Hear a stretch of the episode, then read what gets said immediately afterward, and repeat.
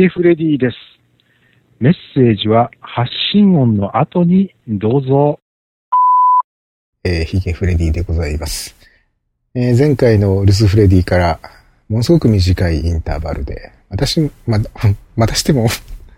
えー、ルスフレディでございますが、たまたまちょっと時間ができたので、えー、留守電届いてるかなと思って見に行ったら、一件届いてましたんで、あじゃあやるかということで、今喋り始めております。えー、収録しております。今日は2009年の4月1日、エイプリルフールでございまして。まあだからといって何か気の利いた嘘をつくわけでもなく、えー、でもこの4月1日とか3月31日とかっていうのはね、あのー、いろいろと世の中がスイッチする時期ですね。えー、今まで行われていたものが終わりを迎えたり、新しい何かが始まったりするという時期ですが、ちょうど1年前、えー、2008年の3月31日に、えー、くるくるくるくるくるくるっとこう時計を逆回ししますと、何があったかと言いますと、えー、髭的には、あれしかないでしょうと。昭和そうです。最近このフレディオというポッドキャストをお聞きになり始めた方は、もしかしたら昭和層っていうものをご存知ないかもしれないですね。僕が管理人をしておりましたアパートの名前が昭和層です。えー、始まったのは2006年の11月で2008年の3月までですから、1年と4ヶ月ほどになりますかね。最初は、えー、木造2階建てということで始まりまして、最後の半年間だけは増築をしましてね、最終的には5階建ての、木造アパートになったわけですけれども、えー、っと、30人とか40人とか、そのぐらいの方々が、結局その合計すると、えー、昭和層に住んでくださって、そこから何らかの音声コンテンツを配信なさっていたわけですね。たまに、ポッドキャスト系のイベントなんかに伺いますと、えー、昭和層の住人だった方々と顔を合わせることもあったりして、いや、昭和層はもうあのままなんですかと。もうやらないんですかっていうようなことを質問されたりすることがあったり するわけです。僕は、えー、再開ということはとりあえず今のところは考えてないので、いや、再開はしないと思いますよ、なんて言うと、えー、がっかりなさったりするわけですね。えー、ああ、愛されてたんだな、という。そんな時に、こう、ふと、改めて気づかされ、気づかさられ、気づかされる、えー、瞬間なわけですが、えーまあ今にして思えばね、あの、昭和層という場所は、面白い場所だったなと、ユニークな場所だったなというふうにも思うわけですけれども、えー、実は、あのアパートは、過去形で語れない部分が、実は残っているんですね。ある一部 の部分だけを見ますと、現在進行形だったりするわけです。で、その現在進行形の昭和層というものを垣間見ることができるのが、唯一、このルスフレディという場であったりするのでございます。えー、皆様からお寄せいただきました留守電メッセージをご紹介する番組、ルスフレディの時間がやってまいりました。えー、本日もそんなこんなの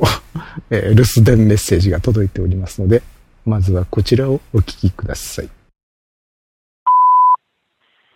あ、もしもしもしもし管理人さんの留守番電話でよろしいですか？昭和層が今日で閉鎖されるっていう噂聞いたんですけど、ほんまですか ?3 月31日で閉鎖ってほんまですか？そんなんやめてください。西国33カ所のご会長も来年の5月まででしょせめてもうあと1年待っていただけないでしょうか。巡礼済ませてご支援集めて戻ってきますから。あ、去年ね、秋田からね、酔っ払ったトドがね、潜り込んできたんですけどね。あれ、どっから入ったんでしょうか。私がね、こっそり出入りしてんのはね、このファイヤーワイヤーのポートから出入りしてるんですよ。今はまだ400に対応してるから出れるんですけどね。最近みんな800になってしまって、コネクタが合わないんですよ。コネクタ合わないと外出れないんですよ。この400は残しといてくれますかところでこの留守番電話、いつ聞かれてるんですか？いつも長いことほったらかしになってるそうですけどね、プレゼントの告知しかすぐに聞いてもらえないんでしょうか？私もね、カップ麺の抽選はね、よく当たるんですけどね、そんなことでね、うん、使い果たしてしまったのかね、他のことが、あ、ロディアのケースはね、当たったみたいなんですけどね、まだ送られてこないんですよ。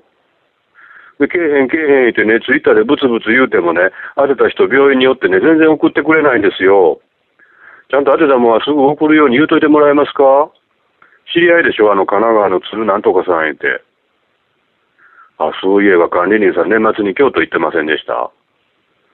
関西で姉ちゃんの足ばっかり取ってるおっさんとおてたでしょ。なんでその時にこの人はその鍵開けてくれへんのですか？隙間泥系やからあの空気困りませんけどね、食料がそろそろやばいんですよ。この間のね、台湾の牛すじ麺でね、美味しかったわ。あの、やっと息吹き返しましたけどね、次の抽選があるまで食料ないんですよ。なんとかしてください。ところで、この昭和層が閉鎖されるって、エイプリルフールですよね。私まだいてますからね。お願いしますよ。どうもありがとうございました。えー、もしもしもしもしって2回繰り返すのは F1 さんの証拠でございまして。そういえば今回も自分を F1 だと名乗ってらっしゃいませんでしたよね。まあ、声聞けば一発でわかるからいいんですけれども。えー、最初にこの F1 さんのメッセージを聞いたときに、あれ？昭和層が閉鎖されるのを1年待ってもらえませんかね？言ってるけど、もしかしてこれ、去年送ったメッセージが今頃届いたのかなと。一瞬そういう錯覚をしてしまいました。昭和層が閉鎖されたのは1年前ですんでね。F1 さんだけが昭和層に未だに、えー、お住まいなんですよね。えー、僕は最近ちょっと昭和層行ってないので、今頃 F1 さんどうなさってるのかなと。自分のお部屋で即身仏みたいになっちゃってるんじゃないかってちょっと心配してたんですけどね。お元気そうじゃないですか。あ、でも、この前ね、1月の終わりのあたりでしたかね。あの、名古屋で PCBC というイベントがあった時に伺いましたら、F1 さんにそっくりな人がいらしてまして、僕は何を隠そう、その時初めてその F1 さんにそっくりな方とお会いしたんですけれども、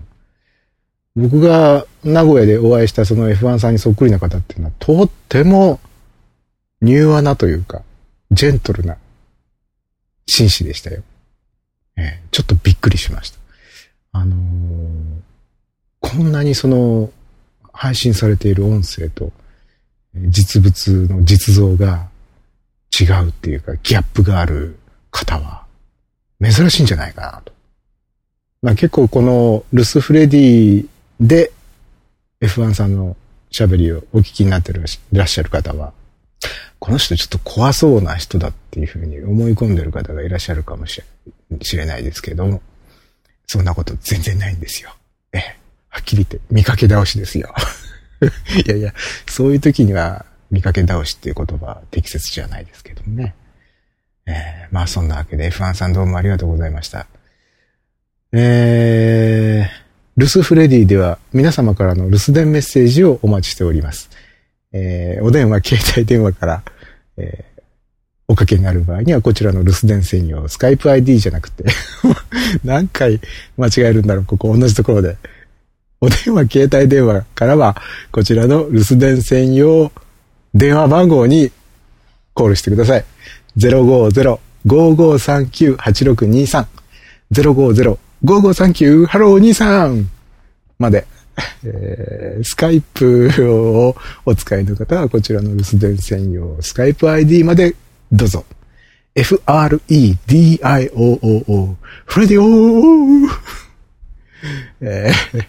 まで、えー、お気軽にじゃんじゃんお願いいたします。えー、では、また次回お会いしましょう。さよなら。